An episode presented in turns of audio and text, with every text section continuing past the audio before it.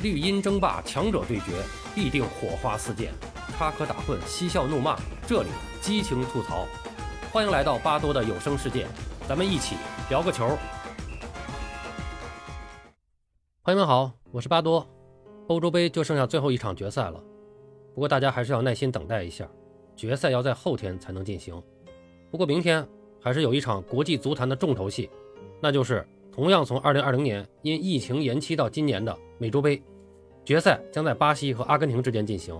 呃，由于时间上和欧洲杯相冲突，巴多的主要精力都在欧洲杯上，对这届美洲杯没有做过多的研究。呃，除了知道巴西有个内马尔，阿根廷有个梅西，其他的也说不上什么，所以对具体的比赛也就不多说了。关于美洲杯，呃，有个朋友给我发私信。问我到底美洲杯是几年举行一次，什么频次？怎么感觉这几年老在提美洲杯呢？这确实是个问题。咱们就这个问题简单的聊一下美洲杯的历史。呃，美洲杯呢，实际上应该是南美洲杯，它是一项由南美足联成员国参加的国家级的洲际足球赛事。赛事的前身叫南美足球锦标赛，也是全世界历史上最悠久的洲际国家级足球赛事。呃，我们知道世界杯是一九三零年举办的第一届，欧洲杯呢，我之前也说过，是一九六零年举办的第一届。那么第一届美洲杯是一九一六年七月在阿根廷举行的。那么当时是正值阿根廷独立一百周年之际，在时任阿根廷总理伊里戈言的倡议下，设立了这一杯赛，最终是乌拉圭队夺得了桂冠。那么比赛期间呢，南美足球联合会宣布正式成立。由于南美足协的球队比较少。总共只有十支球队，所以美洲杯是没有预选赛的。同时，每届杯赛，南美足协会邀请两支非南美足协的球队来参与赛事，通常会邀请北美洲的球队，那么也会邀请其他州的球队，比如说亚洲的日本、卡塔尔都曾经受邀参加过美洲杯。呃，应该说日本队在美洲杯上还是有着不错的表现的。呃，另外就是中国队也曾经接到过邀请，但是非常遗憾啊，我们的足协拒绝了。当然了，是有各种各样的合理的理由。其实呢，放弃这样好的交流学习机会，真的是非常的可惜的。美洲杯赛已经成功举办了四十六届，今年的这届美洲杯呢，是由巴西来承办的。在南美洲足球领域，我们都公认南美双雄就是巴西和阿根廷，特别是巴西是公认的足球王国，也是世界第一足球强国，世界杯五次夺冠，堪称独领风骚。但是在美洲杯的历史上，夺冠最多的。却是另一支南美强队乌拉圭队，他们曾经十五次获得美洲杯冠军。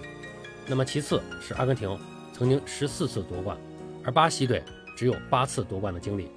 理论上，美洲杯跟欧洲杯属于同一个级别，但相对来说，美洲杯不光是在影响力上要稍逊色一些，和欧洲杯赛程的严谨、组织的有条不紊相比，他们向来都是比较任性的。历史上的美洲杯，一年一届，两年一届。三年一届、四年一届，甚至八年一届的时候都有，所以也难怪有朋友问这美洲杯到底这个频率是怎么安排的。在举办时间上，美洲杯真是个比较古怪的赛事。前十一届基本上是一年一次。呃，一九二八年，由于阿根廷和乌拉圭参加奥运会，第十二届美洲杯就推迟了，推迟到一九二九年举办。之后呢，又由于巴拉圭和玻利维亚发生了战争，使美洲杯。停赛五届，直到一九三五年才恢复比赛。此后，美洲杯的比赛时间就开始更加的不固定，经常由于政治经济方面的原因改期。直到一九八七年开始，美洲杯逐步的走入正轨，基本上是两年一次，比如九一年、九三年、九五年、九七年啊，一直到二零零一年。在二零零一年开始，又改成了三年举办一次。从二零零七年起，又改为四年举办一次。那么眼看着这个举办的时间啊就要跟世界杯撞车了，美洲杯在二零零七年以后又变成了那个四年一届。那么随后呢，从二零一五年到今年，六年时间又连续举办了四届美洲杯，特别是一五年之后一六年又连续举办了一届。那么这个主要是因为二零一六年恰逢南美足联成立一百周年，南美足联也因此决定举办一次特殊意义的美洲杯赛事。并且把这次比赛安排在了美国举行，这也是美洲杯首次在南美洲以外的地区举办。当然了，这次呢是把中北美地区的球队也加入了，那么一共是十六支球队参赛，这倒是名副其实的美洲杯了。然后按照四年一届的方式，从一五年开始算，就是不算一六年这一届，从一五年开始算，一九年又继续举办了一届。那么这样四年内就进行了三届美洲杯。后来南美足协又为了和世界杯错开时间，决定调到两届世界杯中间举办，这样就决定从二零二零年开始，每四年举办一次，和欧洲杯的时间同步了。而二零二零年又因为疫情的原因，那么推迟到了今年。那么这就是为什么从一五年到现在二一年六年的时间举办了四届美洲杯。那么这样按照这个安排，下届美洲杯将在三年后的二零二四年举办。啊，我们真心希望从此以后美洲杯不要再折腾了。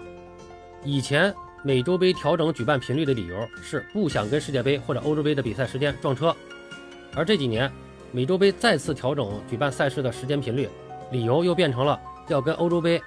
处于同一时间段来互相吸引流量，从这两种自相矛盾的说法来看，也不难看出，南美足联大佬们的这个脑回路啊和任性程度，也不是咱们普通球迷所能理解的。